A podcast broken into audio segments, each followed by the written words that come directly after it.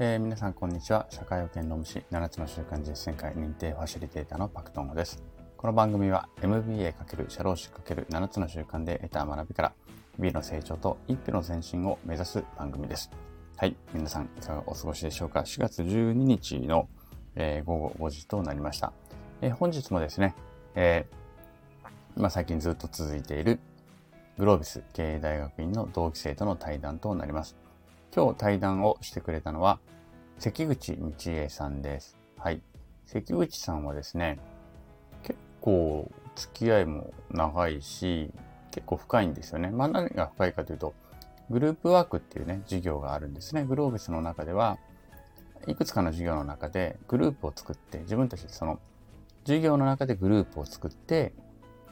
で、そのグループで、その3ヶ月間の授業の過程の中でずっと研究を続けて、最終的に何かレポートをみんなで作成するみたいなね、まこういう授業がいくつかあるんですけれども、その中のカスタマージャーニーとブランディングっていう授業で、え、一緒になって、まあその前に実はだから、マーケティングの授業で一緒になって、そこで結構あの仲良くさせていただいて、いろいろとずっと話をしていく過程で、えー、じゃあ、その、たまたまね、カスタマージャーニーとブランディングっていう授業も同じタイミングで受けること同じタイミングで同じ先生で受けることになって、じゃあグループ一緒にやりますみたいな感じになったっていうね。まあじゃあっていうかね、ぜひ一緒にやりましょうみたいな感じで、グループを私と、今日ね、お話をする関口さんと、えっと、もう一人ね、えー、の女性の方と、で、まず先になんかそんな話になって、で、よし、じゃあ他のメンバー探そうみたいな形でね、探し出して、こう、お声掛けをしていったみたいなな思い出があるということですね。で、3ヶ月間ずっと、あの、そのグループワークをやっていったので、結構ね、あの、そういうグループワークやるとね、やっぱ付き合いが長くなる、あの、付き合いが深くなりますので、そういう意味ではたくさんね、あの、お付き合いをさせていただいた方であります。はい。でね、まあ、とにかく、あの、まあ、素晴らしく能力の高い方ですので、あの、当時グループワークでもリーダーをやっていただいたんですけれども、まあ、本当に関口さんのリーダーシップのもとに我々はもうもうはい、これやって、あれやって、これやって、あれやってっていうのをずっとこう、その指示に従って、もうとにかく動いていって、なんとかレポートを作り上げたというようなことが思い出として残っている次第でありますね。はい。えい、ということで、まあ、あんまり私が早く長く喋っても仕方がないので、あの、対談をね、聞いていただければと思いますけれども、その辺の思い出話とかもね、含めて、あの、楽しくお話をさせていただきました。ぜひね、聞いてみてください。はい。では、本編スタートです。OK です。じゃあ、ここから行きましょう。はい。はい。じゃあ、今日はですね、ゲストに関口道恵さんですよね。道恵さん、下の名前で読んだことないでも、そうですね。ニッチーって呼ばれてますもんね。私呼んだことないけど。はい。関口さんです。えっ、ー、と、よろしくお願いします。よろしくお願いします。じゃあ、関口さん、簡単に自己紹介先にいただいてもよろしいですか？はい。えっ、ー、と、20期東京校セクション N ののあの関口道恵と申します。ミッチーとか、あの、関口さんとかも、あの、好き勝手にいろいろ呼んでいただいております。で、えっと、仕事はですね、都内の大学の産学関連系の部署で働いてます。で、まあ、ざっくり言うと、大学で生まれた知的財産を、まあ、企業さんとかに事業化、製品化してもらうために日々汗をかいてる状態です。まあ、なんかアカデミックな世界と産業界とか、まあ、省庁とか、公的機関とのつなぎ役みたいな感じですね。そういったことをしてます。でプライベートでは、まあ、小学校5年生の娘がですね、絶賛反抗期に突入してまして、その対応が本当日々しんどくてですね、まあでもとはいえ親として成長できるきっかけにしたいと思っています。よろしくお願いします。はい、よろしくお願いします。えっと、じゃ仕事の方からお聞きすると、仕事はだから、えー、っと、産学連携、産、うん、産学関連。も入るのかな？うん、官も入ってきますね。官も入ってくるんですね。そこの仲介役みたいなことをやられてるみたいな。そうそうそうですね。基本、あの、あれです、調整とか、あの、うん、はい。なんか、とはいえ、なんか一応知的財産っていう専門知識を生かしながら調整していくっていう形なので、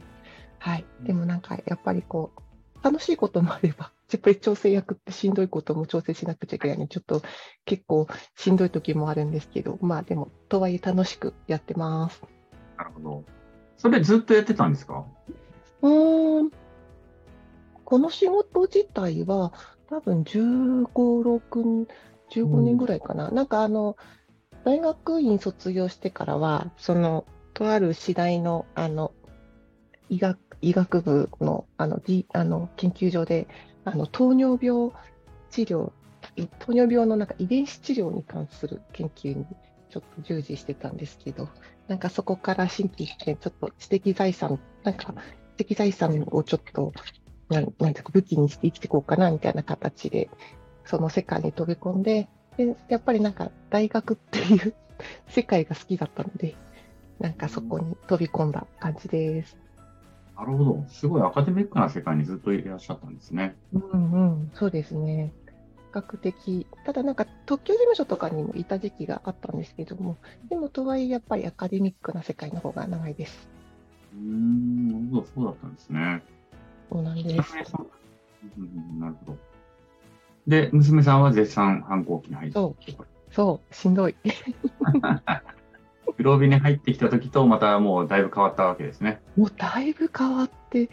な、なんですか、なんかやっぱりこう、対応が、なんか私自身も高度化しなくてはいけなくてですね、あの、ああ言えばこう言うっていうところがだいぶこう、激しくなってきましてですね、だいぶあの、言葉の刃も鋭くなってきてしんどい。やっぱ女の子の方が早いんですかね、そういう。あ、なんかね、やっぱり男の子より女の子の方が早いみたいで、なんかちらほら同級生とかのお母さんとも情報交換しながら、うん、なんかそのね、他人の子供とやっぱ自分の子供は違うので、うん、自分の子供だとまた冷静さを失ってしまうので、ちょっと本当、日々精進しなくてはって感じです。その子供の話聞いてもね、なんかそんなもんよとかと思うんですけどね。そんなもん、そんなもんとか思っちゃうんだけど、人の、自分の子供だと全然そう思えないっていうね。そうそうそうそうなんかもうね、本当お互い冷静さを欠いてくるっていうところで、ちょっとなんか、なんかいい、いい、なんか処方箋があれば。パ パクのところもあれ？反抗期ですか？うちはね、男の子っていうのもあると思いますけど、ある程度母親に、まあ、だでも、あんまない、そんな反抗期ってほどのあれではないと思いますね。自分の主張とかをしたしたいっていうのはもちろんあると思いますけど、とはいえ、今も母親に甘えたりとかしてるしで、まあ男の子なので、ある程度、例えば私が父親なので、多分ちょっと、この、うんうんなんですかね、多少ちょっと怖いとかっていう感情もあるんじゃないですかね。う。うんんでもなんか役割分担、親が、ね、してあげた方が子供も安心するかもしれないですね。女の子の方が難しいだろうな。あの、保育園の時同じだった子たち、あの、保育園が同じだった子のお父さんにたまに会って聞くと、やっぱり女の子のお父さんは、いや、もう娘がね、っていう 話はよくしますね。もう喋り出したらみんな止まらなくなっちゃう。もうね、もう言いますね。昨日もそのたまたま同じ同級生の、子供と同級生の、あの、女の子のお父さん会ったんですけど、えーね、家で話します？とかって話になって、うんうん。うちは別の話はある程度、それでもまあ昔ほどの話ではないけど、それでも別の話はするんですけど、うんうん。女の子の家は、もうお父さんが話しかけてももう全く、もう、なんて言うんでしょうね。うん。けね、楽しかったって言われたら楽しかったって終わるっていう。あ、でもなんか、ね、沢尻エリカみたいに別にで終わらなくて、終わらないだけいいんじゃないですかね。確かに。いや、でも辛いって言ってましたね。なるほど。わかりました。えっと、そんな関口さんですけれども、えーっと、単科に入ったのはいつですか？グロービス経営大学院のその単科生ってね、えーっと、一番初めに入る、まあ、授業を受け出す単価がですね、多分、に20 2020年の10月期かな。10月期だな。あ、一緒だ。私と同じですね。うんうん。その時は何を受けたんですか？その時はクリティカルシンキング、クリシンを受けて、で、次の21年の1月期で EMS、マーケ基礎を受けて、に、受けたかな。あれ、あれ、赤基礎も受けたかな。3科目受けて本科に行った感じですね。参加の時にもいきなり3科目受けたんだ。すごいですね。うんうんで、なんかその1月期に入入試を受けた。1月のなんか入試を受けた。はいはいはい。そう。私も同じだ。バタバタで受けた記憶がありますね。へえ。なんか結構ぎ、うん、ギリギリギリまでも悩みませんでした？どうでした？入学。私はね、もう単価受けた時点で、本本科で、あそのもう入学するっていうのはもうほぼ心の中では決まっていたと思います。もうやるからには単価で終わらすっていうのはなんかあんまり、なんか中途半端だなっていう、あの、気はしていたので、うん、なので、そこはそんなに迷いはなかったし、もう早く本科生になりたかったっていう感じですね。多いな。うん、なんか結構クリうんどうぞどうぞどうぞ。クリティカルシンキングはな、とり、とりあえずなんか体験入学があって、とりあえずなんか受けてみよう。なんかちょうど、ちょうど当時コロナ禍の真っ只中で、うんちょっと在宅でちょっと前より時間が余ったのもあったので、試しにっていう感じだったので、そう、あとなんか、やっぱりこう、300万円ぐらいかかるっていうのがまたこう、一個、あ 本気でやらないとダメなやつだと思ってかなり尻込みしてましたね。うん、そうですね。私ね、単価入るときからもうその計算は結構してたので、ああ、そうなんだ。おお、すごうん。その上でもう受けたっていうのがあるので、うんうん。うん、で、どうせあの、あれなんですよ。クリティカルシンキングとか、まあ、すごく大事な授業なんですけど、うんうんまあ、どうせグロービスのあのフロント商品でしょっていうのが、なんか あの、なんか読んでいた。冷静で分析してるな。はいこれがフロント商品ねっていう感じで、で、その後またあるんだよね、高額のものがみたいな。で、それをと当然分かって受けに行ったっていうのがあったので、なるほど。さすがだな。私の場合はそんな感じ。うーん。関口さんはだからそのクリティシンにを受けたきっかけっていうのは、その動機っていうのは何だったんですか？な、なんだろう、こう、オンラインで授業を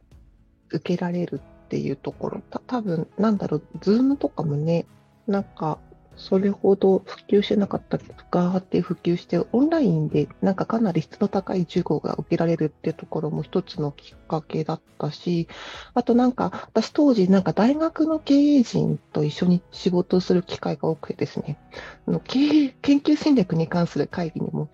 結構出席してたんですけど、やっぱりその大学の経営陣って教授出身とか、なんかアカデミックな世界の出身者で固まっていて、こう経営という概念というか観点がちょっと全くない感じで会議が進んでて、あ、これやばいって思ったのと、で、その一方で 自分自身も結構理系出身で経営のことを学んでなかったから、全然経営の系の字も知らなかったので、あ、ちょっとこれ自分自身もちょっといろいろ学んでいかないとまずいなっていうのをすごく実感したのが結構大きいですね。で、なんか本当、このままいっちゃうとなんか日本の大学の研究レベルとかガンガン下がり続けちゃって、世界の中でもね、日本の大学が生き残れないんじゃないかなと思って、ちょっとまずは、まず、とはいえなんか、とはいえ自分、まずいのはわかるけど、何が、何をどうすればいいかわかんないので、まず自分自身が経営の知識をつけようと思って、なんかちょっとグロービスの、あの、門とかを叩いたって感じですかね。結構大きいところ考えたんですね、そしたらね。そうですね。アカデミー、アカデミーの世界を心配して、ね憂慮、憂慮して、うんねなんかひ比較的なんか私のポジション的にあの何ですかトップの方とあのお仕事させていただく機会っていうのは結構あの持た持たせていただけいただけたんですけど、うん、なんかやっぱり一流の方もたくさんいらっしゃるんですけど、うん、本当に大丈夫ですかっていう状態も結構あったので、なんかね、難しいですね。やっぱり経営陣のその、どういった人が経営するかってところで結構そこの組織の方向が変わってきちゃうので、難しいなと思いました。でもそこまで考えていたのであれば、クリシン受けるときにも、で、しかもその後3科目受けてるんでしょ？うんうん。ほぼ、だから本科生として入学することは、まあ、ほ潜在意識の中ではほぼあったってことですよね。一応、クリシンで、なんかメンターの人に、関口さん行った方がいいよって勧められて、で、で、なんか多分12月の下旬ぐらいに、よし、行こうと思って、なので1月期は2科目にしたって感じかな。うん、なるほど、なるほど。結構、結構ぐ、ぐずぐずしてましたよ、でも。そうなんだ。なんかだってエッセイ、エッセイ多分3日、3日ぐらいで書き上げた。あ、なるほど。私はそうか、結構、もうちょっと時間かかったな。でも私の時、私がクリシン受けた時も、そのクリティカルシンキングの授業を2020年の10月期に受けた時も、うん結局ね、その後の21期で入学に入ったのは、3人だけなんですよ。おー、そうなんだ。もともと授業を受けた、そのクリティカルシンキングの授業の人数がすごく少なくて、うんうん結構、並行されるかどうかの瀬戸際ぐらいに少なくて。で、今でもお付き合いがある人たちが9人、8、9人いるんですけど、そのうち3人だけが21期に入って、もう一人の、もう後の残りの人たちは、あの、もう1年単価をやって、それから本科生に、まあ22期で入学してきた人たちがほとうんどなんですね。ん。そんなに慌ててはみんな入ってこなかったって感じですね。なるほど。なるほど。まあ、そんな感じで日本のアカデミーの世界を心配して、あの、グローブスに入学をされた、あの、ね、志高き、あの、2年間どうでしたか？2年間、2年間、あっという間でしたね。本当にびっくりするぐらいあっという間で。で、多分その、本科に入学するまでに3科目しか取れてなかったので、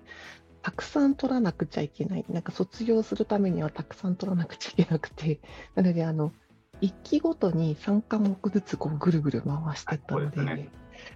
なんか、んな、なんだろう、こう、あっという間だったのと、少し学びが薄くなってしまったかなとか、ちょっと後悔しつつ、まあまあ、でもとはいえ、なんかやり抜けたな、やり遂げたなっていうところはありますね。えっと、持ち込みがね、その単科生の時に単位だけ取って、入学後に持ち込める単位が私と同じ3科目なので、私も3科目だったので、多分その後の授業もずっと期ごとに3科目ずつ受けていかないと、いけない感じじゃないですか。そうそうそう。で私はいその途中でもう心が折れたんです。心が折れて、もう無理と思って長期立修っていうね、もう1年前、いわゆる自主留年をね、うんうん。することにしたんですけど、関口さんやりきりましたね。すごいですね、本当。そうそう、それだけは自分で自分を褒めてあげたい。いや、すごいと思いますよ、関口さん、本当。なんかあの、カスタマージャーニーとブランディングっていう授業を一緒にね、受けて同じチームでやりましたけど、もう本当俺眠くてしょうがないのに、関口さんずっとなんかまだやろうとするし、いや、でも私も眠いんですよ。いや、でも、もう、僕はもうね、私はもうね、もう、もういいいいんじゃないですかって内心結構思ってたことがたくさんあったんだけど、なんか関口さんなんかそれをずっとまた詰めてくるし、じゃあ明日の朝5時集合でとか言い出すし、何言ってんだろう、この人みたいな。で、まあ男性陣見事にね、寝坊していかなかったけど、いや、懐かしい思い出、なんか女性しか集まらなかった5時にはみたいな。リでもまあみんなすっぴんだかからいいかみたいな話になったっていうね。いやー、関口さんすごいです。その辺の本当バイタリティっていうか、とことんやりきったのは私は本当にすごいと思ってます。多分この頃、研究プロジェクト、申請とかも走ってたかなんか、ケンプロとかでも、なんか、わたわたしてたので、あとうん。、同じ時期じゃないですかね。そうじゃない？そうそうそうそう。あ、あとちょうどなんか SRO、 Strategic Reorganization も走ってた気がするな。それもグループワーク科目で、なんかこっちもなんかこう、直前はなんかこう、深夜2時とか3時ぐらいまでやってた気がする。恐ろしい。と無理だなう。いや、あの、本当ね、関口さんすごいなと思ってました、私は。この辺の、あの、とことん、ちゃんと納得いくまでやりきるっていうところね。私はもういいやって結構思っちゃうんで、あの、別に、もう私はね、結構でも、もうこれ別に死なねえしとか、これ別に点数あっても死なねえしとか思っちゃうんだけど、いや、あのやりきった姿は、あの、素晴らしいと思います、本当に。ねなんか、それこそ我々ミスタードーナツをあのテーマに挙げてやった、やって、ね、みんなその時期ちょっと体重が、ドーナツ食べ過ぎて体重が増えたんじゃないか疑惑が。えでも面白かったですね、ミスタードーね、あれナツはね面白かったですね。なんかその、やっぱり SRO とかも、カスタマー、カスタマージャーニーとかも、あれですよね、グループワーク科目ってやっぱりメンバーによってだいぶ、なんか辛くても楽しい状態が一番望ましいんですけど、辛くて辛いっていうケースもよく聞いてたので、なんか本当メンバーに恵まれたなと思って、本当感謝感謝です。うん。そうですね。カスタマージャーニーはメンバー本当楽しかったですね。面白かったと思います、私も。なるほど。そうか。でちょっと話出たところで、じゃあそうすると、ケンプロは、ケンプロも終わりましたか？研究プロジェクト、ねケンプロ一応終わって、今度なんか、あの、一応、あの、協力してくれた人とか、同じセクションの人とか、なんか、えっ、と、まあ、グロービスへ向けに、あの、成果発表会をします。え、いつだったかなあ、すぐ出てこない。怒られる。Facebook でも周知とかしてるので、ぜひぜひ興味のある方まあ誰でも参加できるんですか、それは。あ、一応ね、グロービスに閉じてたと思思ったあ、なだ。から、グロービスの人間だったら誰でも参加できる。そうそうそうそうそう。できるはずです。はい、ぜえひパクさんもぜひ。えっと、えっと、テーマがあれですね。問いを科学するんです。そうです、問い科学するっていう、またなんか壮大なテーマに取り組んで。難しい。私、は、去年そのテーマを見たときに、これ何、何するんだろうって思ったんですけど。そうなんか良い問いとは何かっていうところうんを研究するプロジェクトだったんですけど、やっぱり思考系で、かつなんか少し哲学チックなところは入ってくるのですが、ね。多分なんか定義づけによってだいぶこう変わってくるので、で、またこう良いっていうのがまた主観が少し入ってきてしまうので、なんかそこの設定とかが難しかったのですが、でもまあとはいえいろいろ実証受験とかやって、あの、ある程度結果は出せたので、ちょっとそこを発表するっていうのと、あとちょっとやっぱりあの追加であの実証実験をして、あの、グロービスがまとめてるなんか、あの、論文、論文っぽいのをなんか、なんか、一つ、一冊の本にするっていうやつがあるんですけど、起用っていうのがあるんですけど、一応それに載せようってところで、一応、ケンプロを少し継続して、頑張ります。素晴らしいですね。まだ終わらないっていう。概念、抽象的だし、概念的だし、そうそう。まあ、哲学的そうですね。哲学的でもありますね。そう。でもなんかうんそこをなんか、まあ、自分たちなりにフォーカスするところを決めて、ちょっと分解していって、定義づけして分解していってみたいな感じの作業。なんか本当、思考系、クリシンでやったようなこととかを、なんか突き詰めて考えるみたいな感じでしたね。うんまあでも、実際確かに、あ、問いがすごい大事だなと思ったのはね、えっと、ボイシーでたまたま荒木さんのボイシーを聞いてるときうんに、うん。荒木さんのボイシー、荒木博之さんでしたか？荒木さんね、んうん。ボイシー聞いてるときに、そのなんかお便りに対する回答をするみたいなところで、うんうん。関わる人からのこういう質問が来ていますけれども、どうですかっていうときに、荒木さんがね、うーん、あ、問いがおかしい話をしてるそもそも、なんかこう、こうこうこういうことがあるんですけれども、私はこういうふうに、それがどうしても納得、あの、私はこれが納得いきませんけれど、どうでしょうみたいなやつうんうん。で、まあ、そもそも問いがおかしいよね、それねっていう話をしてて、で、その、その問いでいくんであれば、もうどうしようもないと思います。うんうんうんうんそれで納得してください。もうそれでおしまいですっていうでももし問いをこういうふうに変えるんであれば、こういう回答の仕方がありますっていう話をしていて、ほうほうと、なるほどと。確かにそういう、確かにそう考えると、問いをどういうふうにするかって、うんまあだから、イシューをどう抑えるかみたいな話ですよね。そうですすねごく。大事ですよね。やっぱりこう問いによってこう自分が考える範囲ってすごく制限されてきちゃうので、うん問いがいまいちだと多分アウトプットは全部いまいちになるので、すごく重要なんだろうなと思いつつ、でもとはいえなんかどっちかというとなんか、なんか問いが出た後のなんか思考プロセス、論理的思考プロセスの方を結構重要視するようなビジネス本とかが多いから、うんまあ、ちょっと我々はその問いっていうところ、思考の起点っていうところを研究しようって形でね取り組んでみました。が、で、で、まだちょっとまだ継続するっていう感じなので、はい。なるほど。結構人の考え方によっても変わりますよね、出てくると言ってね。うんネガティブなのかポジティブなのかっていう。そうそうそう。水が半分残ってるのをどう見るかっていうような 話じゃないですか。まさにそれです。なんかその、なんか我々のチームはなんか創造的な問い、なんだろう、課題解決じゃなくて、なんかそう、なんか創造的な問いっていうところに挑戦したんですけど、なんかまさにそのネガティブ思考だと、あの、創造的な問いっていうのは出てこないっていうところで、あの、うん、ちょっと、いろいろこう、いろんな分析をトライしてみたので、ぜひ、あの、詳細は発表会にてはい、ね。はいぜひね、発表してね。わかりました。ありがとうございます。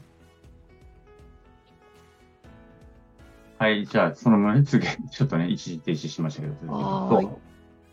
えーっと、そうね、じゃあ、ケンプロはちょっとあの楽しみにして、ぜひ参加させていただきたいなと思っております。はいえーっと、そしたら、まあ、そんな感じで2年間やってこられてですね、結構うんうん。しんどかったと思うんですけど、3科目、私、だから同じね、同じように3科目ずつずーっと受講するって本当にしんどくて、私はもう途中で本当にもう、もう本当無理と思って、あのー長期履修っていうのをね、選んだんですけれども、まあ、関口さんはそれをやりきったというところで、まあ本当素晴らしいなと思いつつ、で、そのな、な過程で自分自身が、この2年間でなんか得たものとか、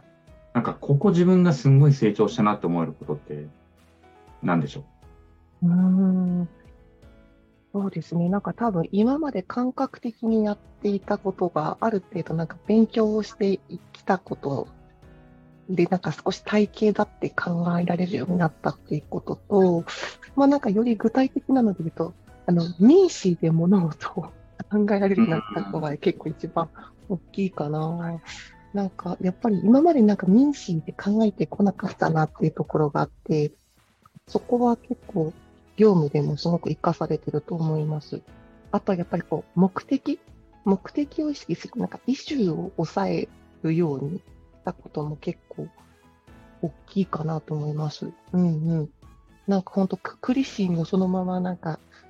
なんかだいだいだいぶその 最初のあの、受けたての頃より全然そこら辺は習慣つけられてるので、なんかそれでだいぶその自分の業務効率とかも違ってくるし、で、かつ周りにどう、なんですか、コミュニケーション取っていくかっていうところも変わってきたので、そこはすごく成長したなと思います。あと一番なんかその、今まで自分、訂正情報をすごく重視していたのですが、なんか定量で結構物事を語れるようになってきたので、なんかそこもなんか成長したなと思っ、自分では思ってます。いやいや、成長したんでしょうね。なるほど。まあね、あの、これグロービス以外の方も聞いてるかもしれないのであれですけど、まあ、ミーシーっていうのは要するにあれですね。まあ、漏れなくですね。うんうん。これがないように物事を考えられるようになったっていうことですね。あの、漏れなくダブりなくみたいな感じで物事を考えられるようになったんですね。そうか。なるほどね。うんうんうん、仕事で結構やっぱここは生かされたなっていう時って、結構実感としてあります？うんまあ、プライベート、プライベートでもいいんだけど。プライベートか。プライベートね、プライベートでは、対娘対応では生かされてないな。で、仕事はやっぱりその、上の人に何かしら提案するときに、なんか一応抜け漏れなく、こういったことを考えましたよっていうところでの説明にはすごく、なんか抜け漏れなく考えるっていう癖は役に立ったし、で、あとやっぱりその、どういったデータを示ししてこう説得すればいいかっていうところもなんか活かされたかな。うん。なんかあとはなんか意外と隠れた前提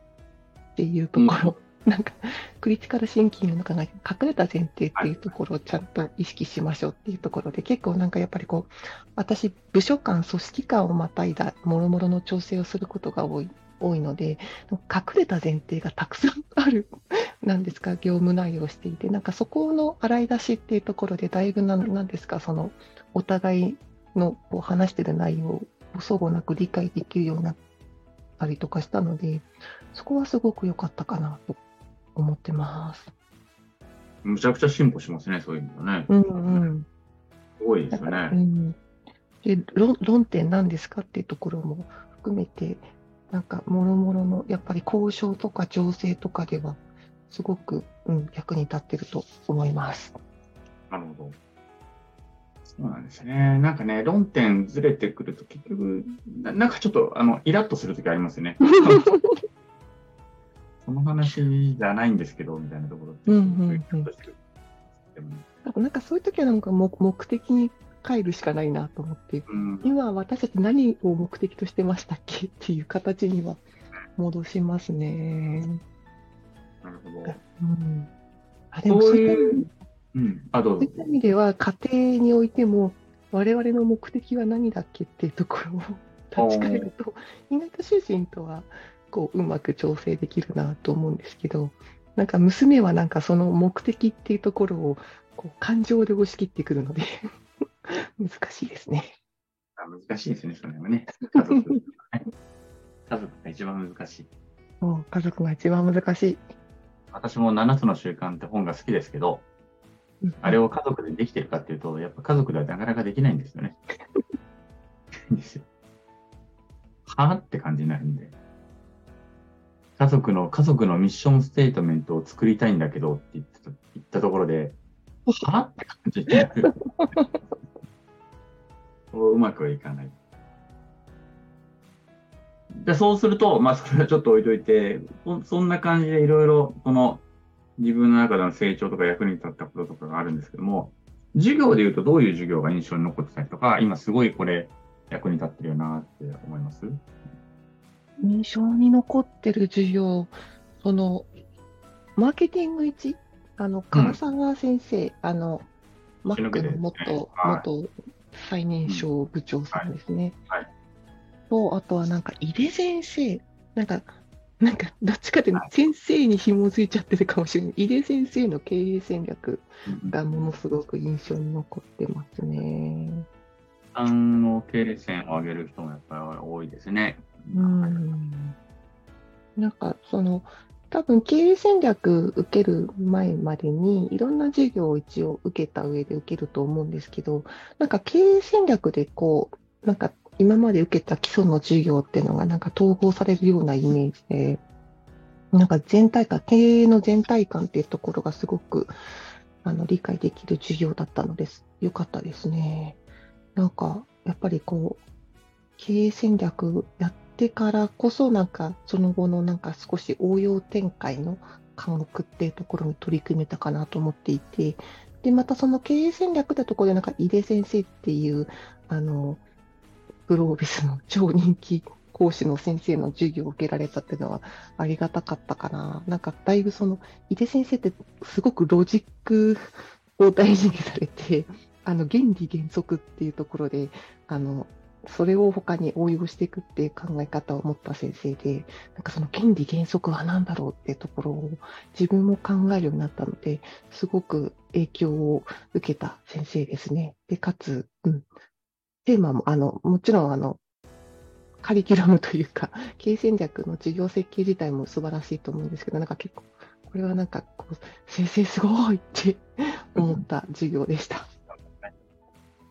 まあ、やっぱ上げる人は多いですね。井先生の授業、すごいよかった。うんうん。なるほど。私は厳しいって聞いてたから避けちゃったんですね。もう、敵前逃亡みたいな。もう、ああの、もっと優しい先生がいいなと思って、優しい人を探して歩いたっていう感じですけど、なんか多分ちょっとその先先生自身も結局企業にお勤めになられた上で講師をしてるので、多分結構その時期なんか、井出先生自身もなんか企業で大変な、なんかね、業務で大変な時期だったっぽくて、でもなんかさい最近は少しなんか、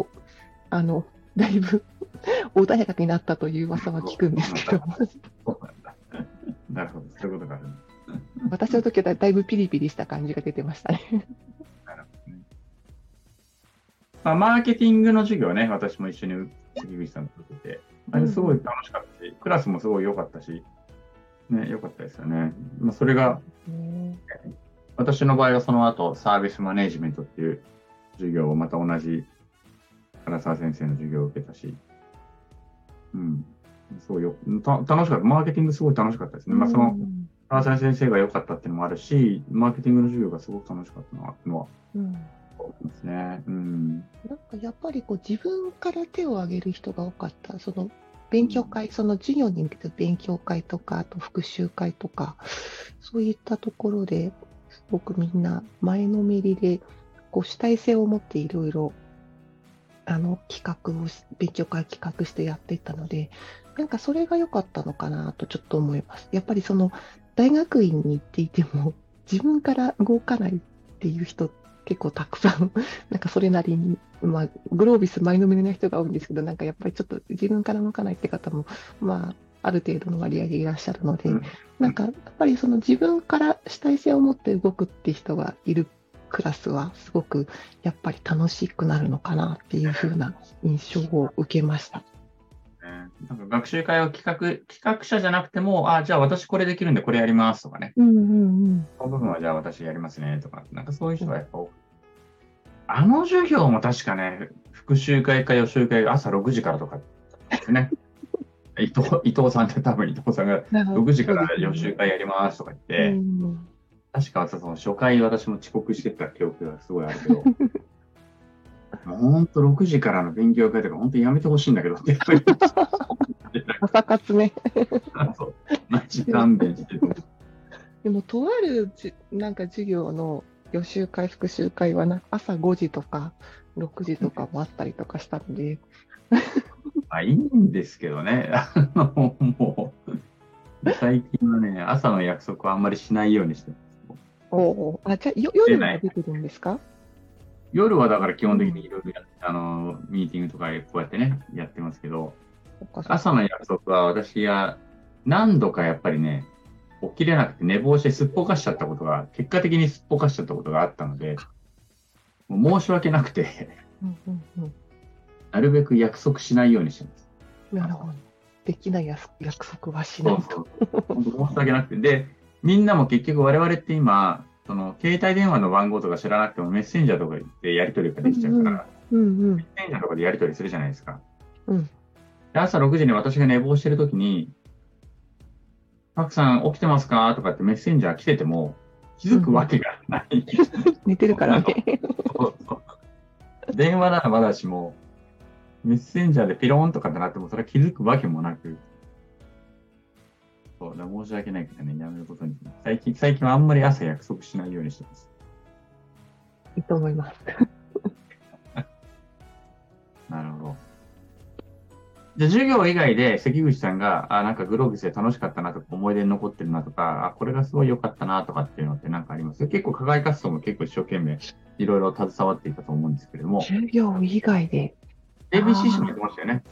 JBCC もやりましたね。JBCC は、なんか私が参加した年は、なんかベンチャー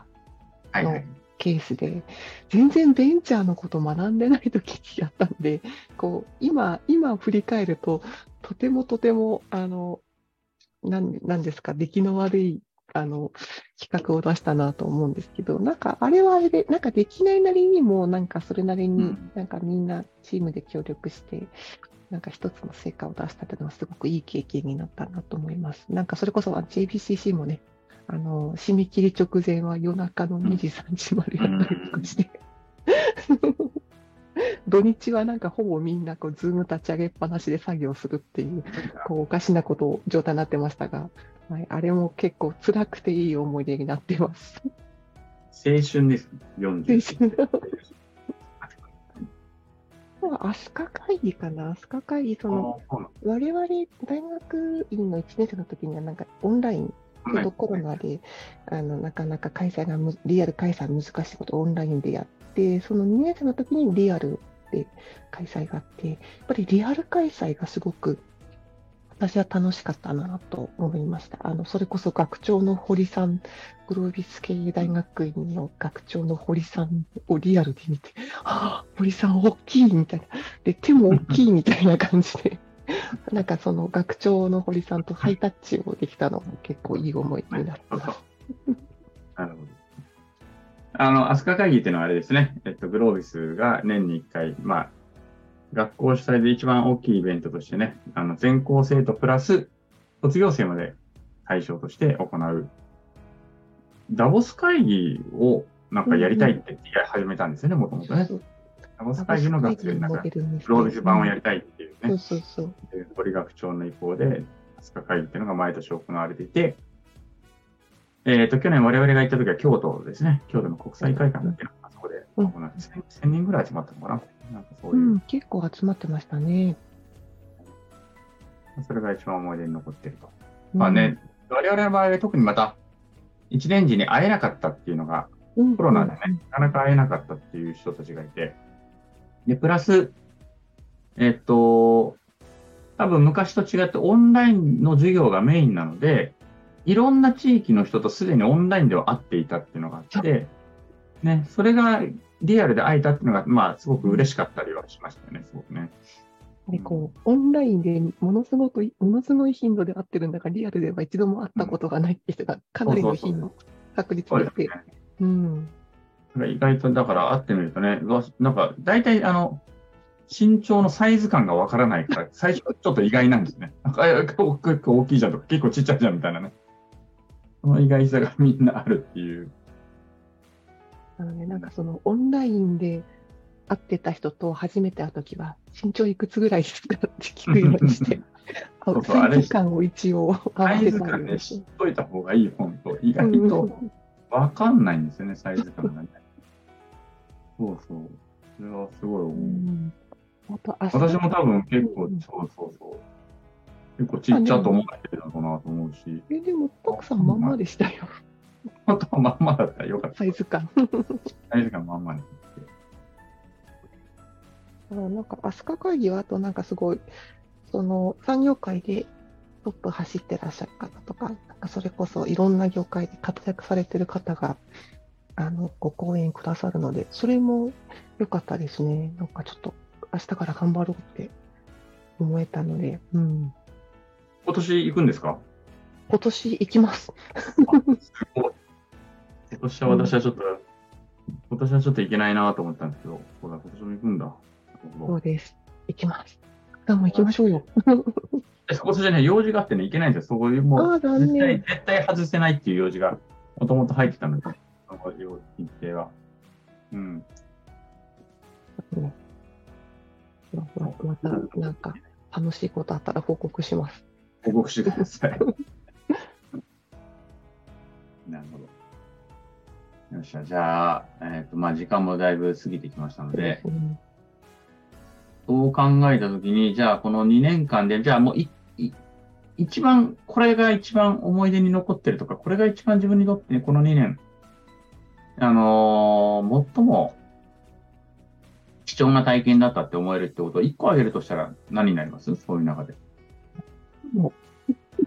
あすか？最も貴重な体験。最も貴重な。難しい難しいです。あ、でもなんか私こう、それこそ先ほど、あの、ちょっと印象に残った授業とかで経営戦略を挙げたんですけども、それこそちょちょっと、あの、怖めの井出先生の授業で、あの、レポートをですね、うん。あの、フレームワーク、それこそ井出先生ってなんか網羅的にいろんなフレームワークを提示して、あの業界の勝ち筋、あの業界 KSF を出すんですけども、うん。それをなんかものすごく真剣に取り組んだっていうのが、一番なんか印象に、最も印象に残っていて、で、かつそれがなんか、なんか、すごくその後の、なんか、大学院生活の、なんか、き基礎というか、なんていうか、なんか、よりどころになったので、なんか、それが最も印象に残っています。そのレポートは最高点。違います。でもその取り組んだっていう自分のこの過程が印象なんですよね。あでもそれが大事です。そうそう、網羅的にやったぞっていうところで、やりきったと。もうこれ以上できないぐらいやりきったっていうのがね。うん、いや、でもなんか、あと、あと1週間ぐらいで、まあ、ちゃんとレポート出来上がったかもしれないんですけど、あそれを、それはまあそれを言っちゃうって話ですね。そうそう。でもなんかうん、愚直にフレームワークを使ったっていうところが、すごく、なんか今まで結構フレームワークいい加減に使ってたところがあったので、なんかそこでちゃんと向き合ったっていうところでは、すごく印象に残ったというか、うんはいうん、経験でした。やったってことが大事ですよね。やりました。はい。えっ、と、じゃあね、そろそろ最後の方になりますけれども、えっ、と、関口さん、まあ、これでね、おそらおそらくっていうか、まあ、えー、まだ多分大学からの決定は来てないと思うけど、まあ、卒業になる。うんうん。うん。卒業して、今後の抱負っていうのをね、ちょっとお聞きしたいな、というふうに思い物ますが。抱負。なんか、近々で言うと、それこそ、あの、実は私、あの、何ですか、現役時代に取れなかった授業を、ちょっと、卒業生になってからも受けられるっていう制度を利用して、ちょっと2科目、あの、サービスマネジメントとデザイン思考と体験価値を受ける、受けて、ちゃんと A 評価をもらうっていうのを、近々の抱負とし、て、それ何 ?4 月期で2科目受けるんですかえっと、4月期で、4月期がサーマネで、えっと、7月期、次の期にデザイン思考体験価値をね。1科目ずつにします。さすがにもう、辛いので複数科そ目れが。が、今まあ、近々の抱負で、で、ちょっとその学びっていうところ、その、まあ、取りこぼしたのを取った後に、何かしらちょっと自分でそれこそ創造系の、なんか、それこそ今もあのベンチャー支援とかもちょっとゲームでやってるんですけど、何かしらちょっと、なんか、その、そういった新しいことに挑戦するっていうところを、ちょっと、なんか1年、2年、2年、2年ってちょっと近年をつけて、あの、なんか、明確に決まってないんですけど、やってみようかなと思います。なるほど、ありがとうございます。まあもう、ね、関口さんで、何でもできちゃうとは思っていますので、応援しております、そこは。はいじゃあ最後にですね、えっ、と、皆さんにこれも聞いてるんですけども、同期のね、21期生のメッセージをちょっと最後にいただければなと思います。なんかこあのれ、難しいな。あの、面と向かっては言えないようなね、ちょっとこっぱずかしいことでも構わないので、そうですね。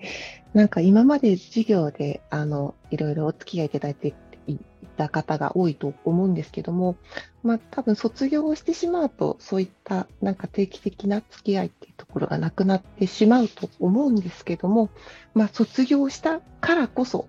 なんか引き続きちょっと密に、あの、いろんな、あの、活動でお付き合いいただけたらありがたいです。で、あの、もっか、あの、私、あの、唐沢先生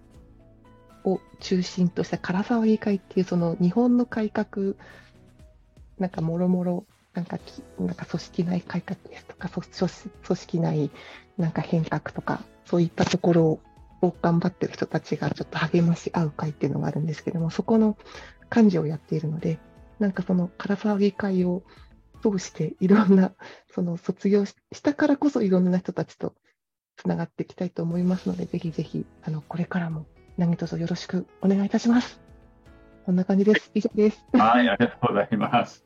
本当ね、あの、卒業後も多分いろいろなところでかあの活躍される多分グロービス界隈で多分関口さんはいろんなこともまたやられていくんだろうと思いますけれども、まあそういったところでも今後も、まあね、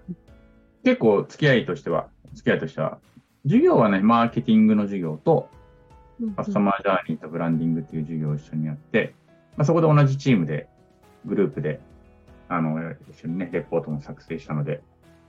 そういう意味合いで、あと焼肉を食べる、食べに行くそうですね。そういうミッションもありますけれども。ちょっと焼肉食べに行かないと。またね、あの、またいろいろご一緒する機会もあると思いますので、今後とも、はいぜひよろしくお願いしますということでよろ、しくお願いします今日のところはお話としてはこのぐらいにしておきたいと思います。はい、今日のゲストはね、関口道恵さんでありました。ありがとうございました。ありがとうございました。はい、えーいかがでしたでしょうかね。結構ね、かなりざっくばらんにお話をしましたね。あんまりインタビューっぽくない話にもなって、なんとなくね、あの、あの、なんでしょうね。うーん、そういう授業がいくつか同じになってグループワークも一緒になったっていうのもあるし、なんとなく年齢も近いし、なんかき、あの、気の合う友人っていう感じでいろいろお話ができできる関係であるし、そんな感じの対談だったなっていう感じがいたします。はい。ということで、えっ、と、すごくね、本当に楽しい時間を過ごして、過ごさせていただきました。で、関口さんはね、そうね、またね、あの、多分焼肉とか食べに行くと思うので、あの、焼肉、焼肉グループがあるので、まあ、別に グループじゃないので、誰でも来ていただいていいんですけれども、よし、じゃあ焼肉でも食べに行くかっていうよね、その時に 集まる人の一員でもあるので、またね、あの焼肉でも食べながら、あの、いろいろと、